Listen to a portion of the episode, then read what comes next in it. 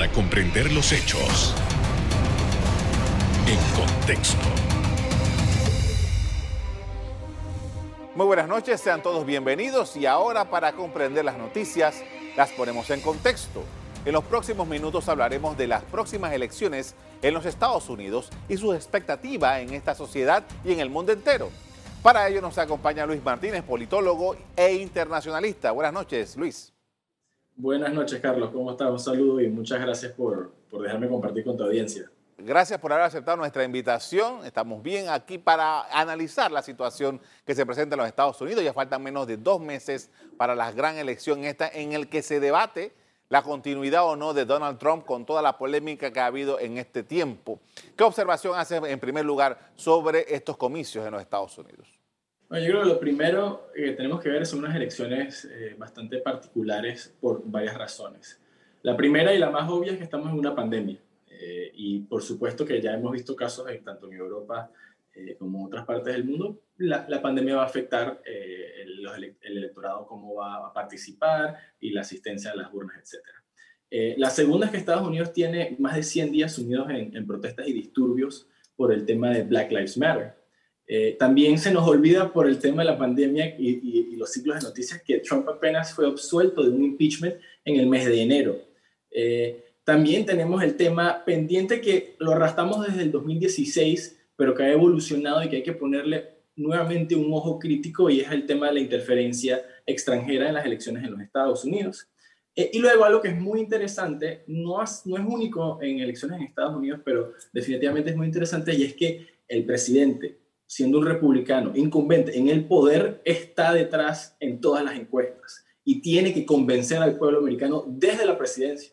Lo normal es que el presidente que esté en la Casa Blanca eh, prácticamente alarde de sus éxitos en los últimos cuatro años de gestión y esa sea su plataforma para reelegirse. Pero, está, pero Donald Trump está más bien defendiendo su gestión, intentando de encontrar una que otra victoria eh, para, para ganar estas elecciones. Eso es como que lo principal, ¿no?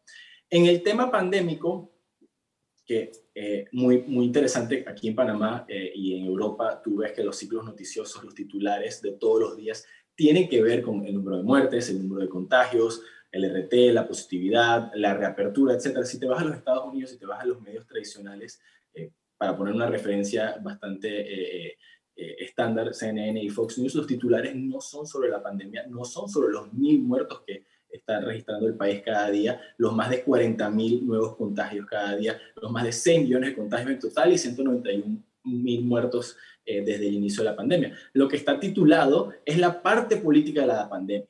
Por ejemplo, toda esta semana que nuevamente Estados Unidos está registrando más de mil muertes cada día, el ciclo noticioso ha estado eh, eh, eh, dando vueltas en torno a un libro que va a publicar el periodista Ed Woodward, eh, en donde a durante 18 entrevistas que el, que el presidente Donald Trump le permitió grabar, eh, hay un pedacito de audio que fue filtrado en, en, anticipación a, a, al estreno de este libro, en donde el presidente Trump se, se, se le escucha eh, decir que él mismo mintió al pueblo americano para hacer ver que el virus no era tan letal como, como, como, como él ya sabía por, por consejos de sus asesores nacionales. Entonces, como es algo tan noticioso de la semana, hay que comentarlo y hay que ponerle eh, el análisis crítico y me parece lo, lo primero es que, claro, de, de, planta todo el mundo dirá, wow, el presidente, hay un audio del presidente donde está mintiendo, ¿no?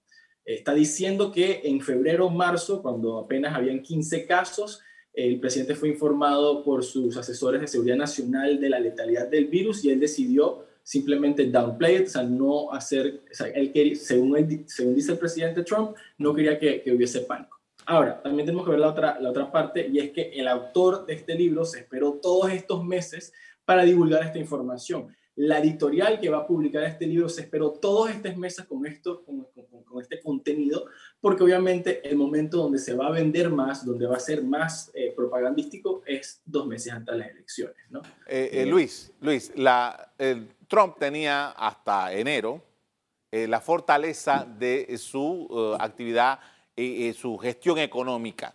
Eso era lo que él estaba, ya estaba hablando de eso. En, en, en, los, en esos meses finales del año 2019, era como su plan para, para ir a la campaña electoral.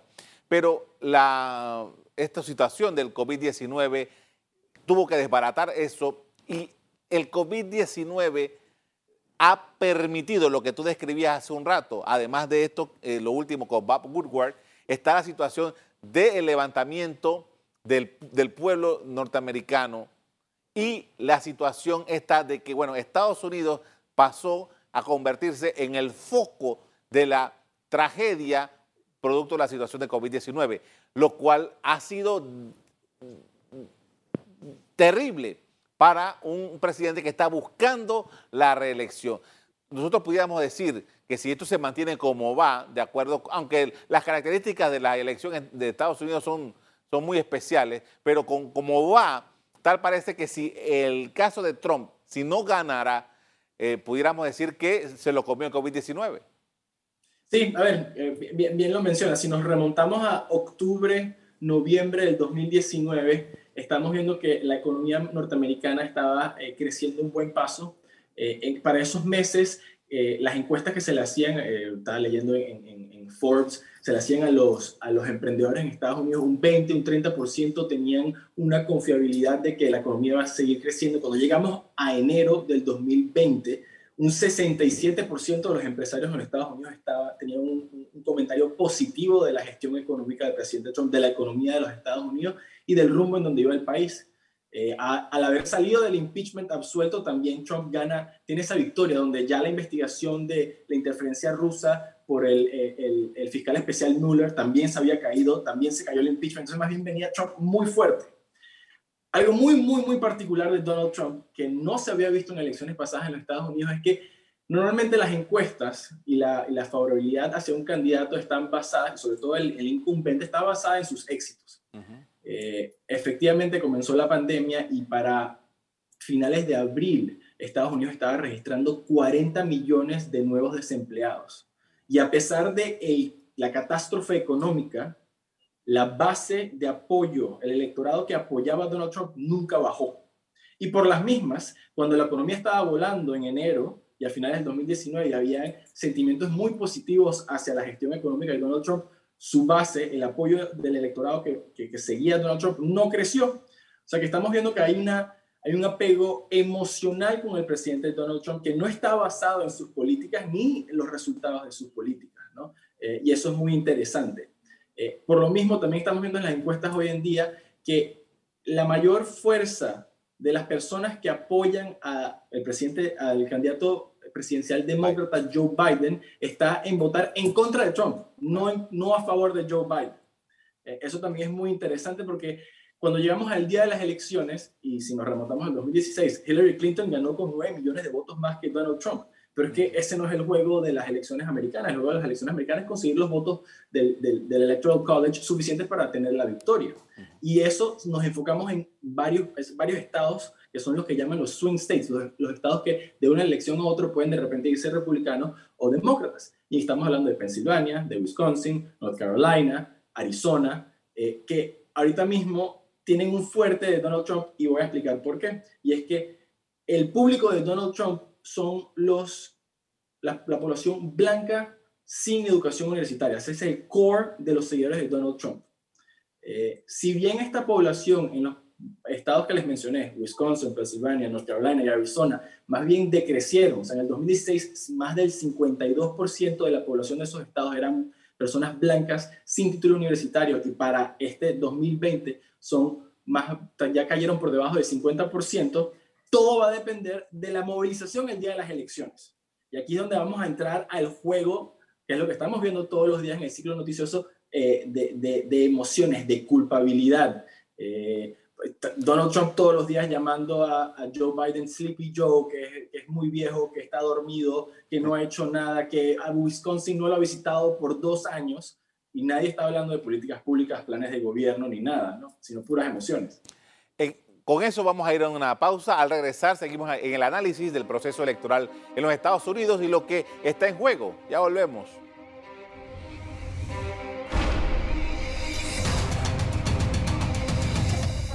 Estamos de regreso con Luis Martínez, politólogo e internacionalista, quien nos pone al corriente del curso de los comicios presidenciales en los Estados Unidos.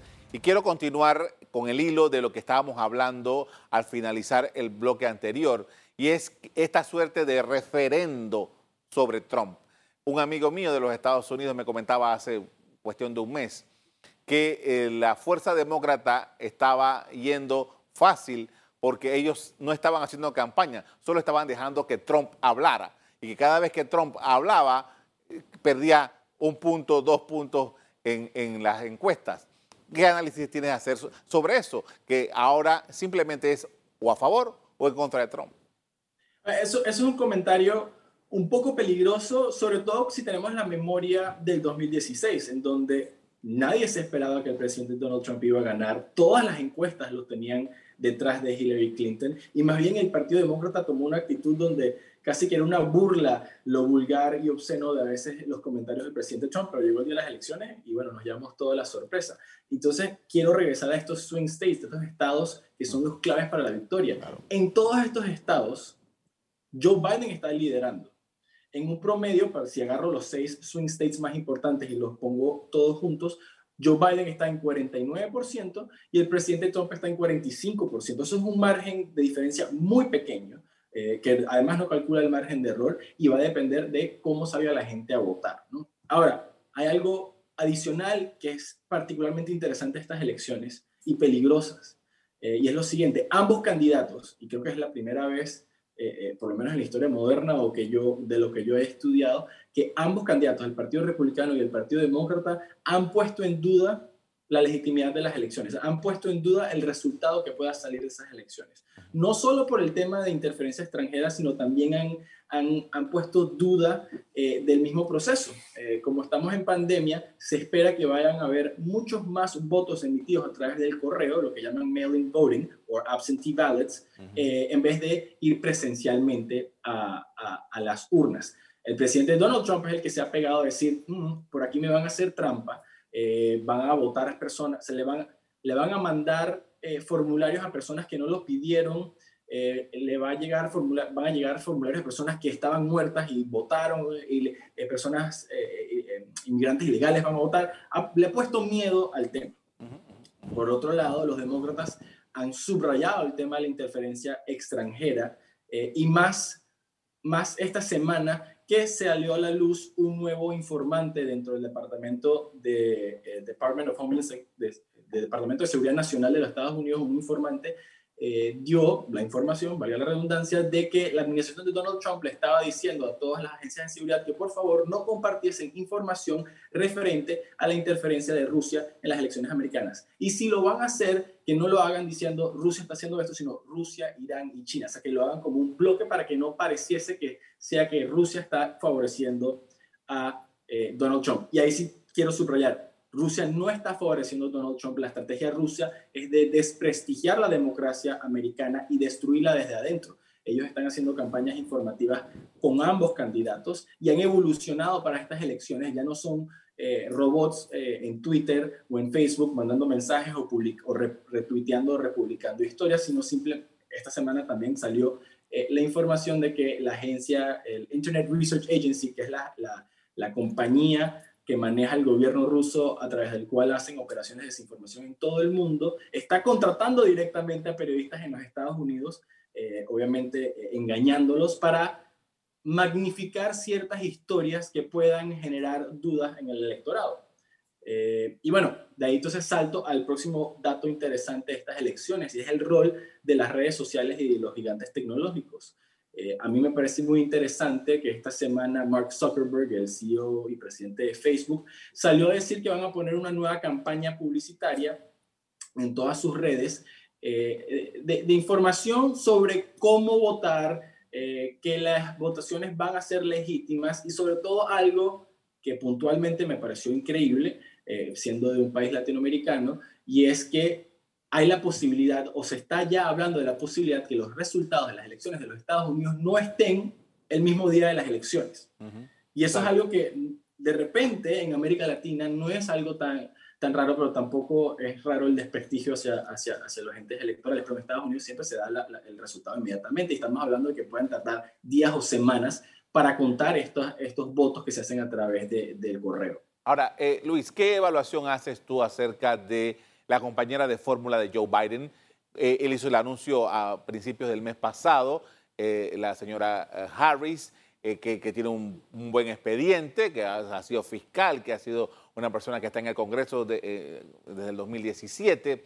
Pero, mm, ¿qué pasó con ella? ¿No le ha dado un impulso importante o sí? ¿Qué, qué evaluación hace? Bueno, yo creo que el Partido Demócrata ha tenido una crisis de identidad desde antes del 2016. Bueno, desde, desde que tenían que escoger un sucesor para candidato o liderazgo después de Obama. Eh, porque el mismo candidato Joe Biden es simplemente la fórmula segura. Eh, y si vemos durante el periodo de primarias, la gente votó por Joe Biden era simplemente, bueno, porque no podemos votar por Bernie Sanders porque ya sabemos que Bernie Sanders va a perder contra Trump, y eso lo decían muchas encuestas. Eh, Kamala Harris también fue una decisión muy estratégica. No podía escogerse un candidato de vicepresidente que pudiese tener cosas que el presidente Trump criticara. Esta es una persona con un récord bastante limpio, además es hija de inmigrantes de dos, de dos eh, ascendencias eh, de, de, minorías en, en los Estados Unidos. Eh, y eso, o sea, pristino y, y, y, replique la historia del sueño americano, de que eres hija de inmigrantes y puedes lograr, wow, ser candidata a vicepresidente para, para, para, para el Partido Demócrata. Ahora, los demócratas no están emocionando al electorado, pero lo que sí están haciendo es apoderándose del centro.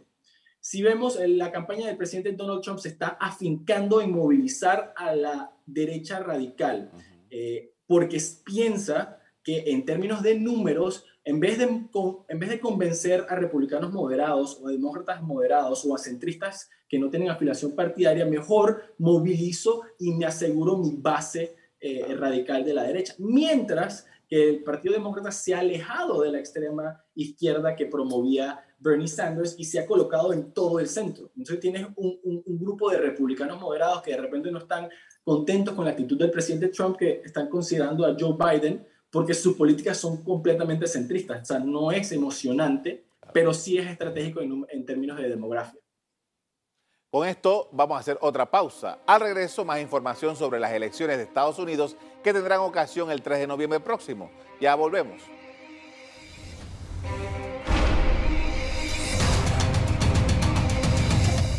En la parte final estamos de regreso con Luis Martínez, politólogo e internacionalista, analizando el proceso electoral en Estados Unidos y todo lo que envuelve. Y hablando de todo lo que envuelve, quiero eh, hacer la consideración acerca de eh, el Congreso y, el Senado de los Estados Unidos. En las elecciones de medio término, los demócratas lograron posiciones importantes y una mayoría eh, en la Cámara de Representantes el Partido Republicano mantuvo su liderazgo en el Senado. Eh, ahora hay que mover varias bancas allí. ¿Qué apreciación tiene sobre lo que podría pasar en estos escenarios? Bueno, por supuesto, por supuesto cuando, cuando nos vamos al legislativo, entonces estamos como que partiendo las, las perspectivas. Desde un punto de vista, tienes un partido republicano donde hay muchos candidatos que están aspirando a reelección, tanto en el Congreso como en el Senado, que tienen que hacerse la pregunta hoy en día de ¿me distancio o me acerco al presidente Donald Trump? Lo normal es que si el presidente es el incumbente, o sea, si el presidente es de tu partido, me le pego porque obviamente tiene todas las de ganar, sobre todo todo el, uso del, gobierno federal dentro de lo legítimo para apoyar a una candidatura o no. No es el caso.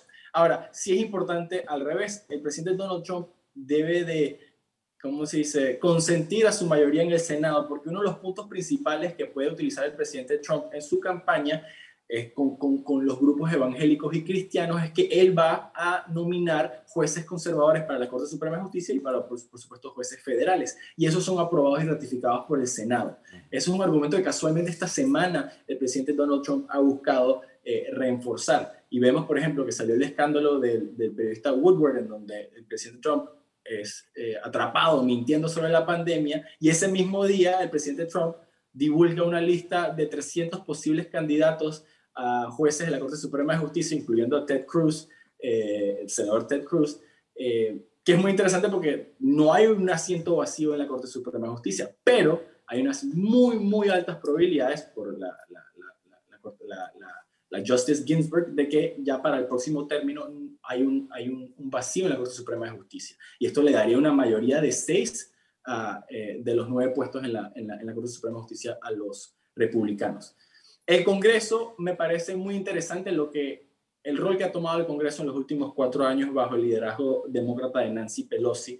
Y esta misma semana nuevamente pasó algo que me pareció interesante. De repente no tiene nada que ver con las elecciones en, América, en, Estados Unidos, pero la presidenta del Congreso salió a decir que lo que estaba haciendo el Reino Unido de no, eh, eh, llevar a cabo el acuerdo que, había firmado con la Unión Europea eh, iba a tener un revés político a nivel internacional. ¿Y que, por, qué, estoy mencionando esto? Y es porque el Congreso está jugando políticas internacionales y está presionando al presidente a un rincón y eso no lo habíamos visto antes. Antes habíamos visto que la política internacional obviamente sale del Departamento de Estado y liderado desde el Ejecutivo. Pero estamos viendo cómo hay una interferencia dentro del Congreso en lo que es esta política internacional y también el prestigio del presidente lo, vemos con todas las investigaciones que se le prosiguen al, presidente. Ahora, eh, como dije al principio, faltan menos de dos meses para las elecciones en los Estados Unidos. Es un momento eh, de eh, mucha tensión porque cualquier error, el mínimo que sea, no le da mucha posibilidad de recoger en una campaña tan disputada como esta que hay en los Estados Unidos. ¿Qué elementos imponderables, qué cosas debemos estar observando para ver cómo se va a manejar la campaña de aquí a noviembre? Bueno, yo creo que esto es una campaña electoral que está 100% centrada en Donald Trump. Eh, eh, cuando me pongo a analizar, es poco lo que termino analizando tan de la campaña de Joe Biden, sino es simplemente que Trump tiene las de ganar o las de perder, depende de lo que logre. ¿no? Eh, por un lado, Trump ha jugado con la idea eh, de que va a tener la vacuna lista la, contra el COVID-19 a mediados de octubre. Eh, puede ser un juego peligroso en caso de no lograrlo y que, estemos a dos días de las elecciones y que los demócratas gasten millones y millones de dólares en propagandas de cómo mintió sobre lo que iba a poder lograr y no poder lograr. Pero también está al revés de que efectivamente eh, antes de ayer el presidente de Moderna, perdón, el presidente de Pfizer salió a decir que sí, que tienen un 60% de probabilidades de tener la vacuna lista para mediados de octubre. Y eso sería, por supuesto, que un mega éxito para el presidente Donald Trump, que prometió tenerla antes de finales eh, de, este año y sería entonces la primera, porque como, como supimos esta semana, la AstraZeneca se retrasó, la Sputnik, la rusa, no, no cuenta con la aprobación de fase 3 eh, y, la China, y la China, las dos Chinas tampoco.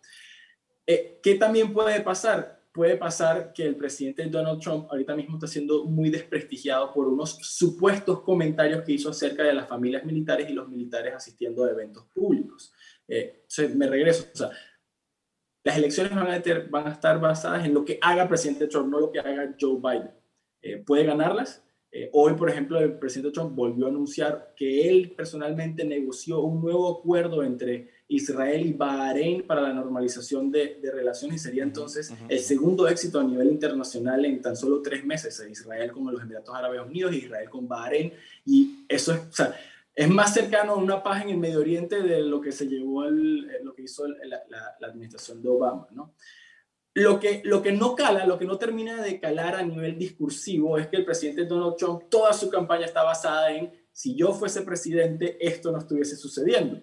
Pero el gran problema es que él sí es el presidente. Entonces, cuando él habla del caos en las ciudades demócratas eh, por el, eh, con las protestas de, Black Lives Matter, es como que sí, bueno, pero usted es el presidente ahorita mismo.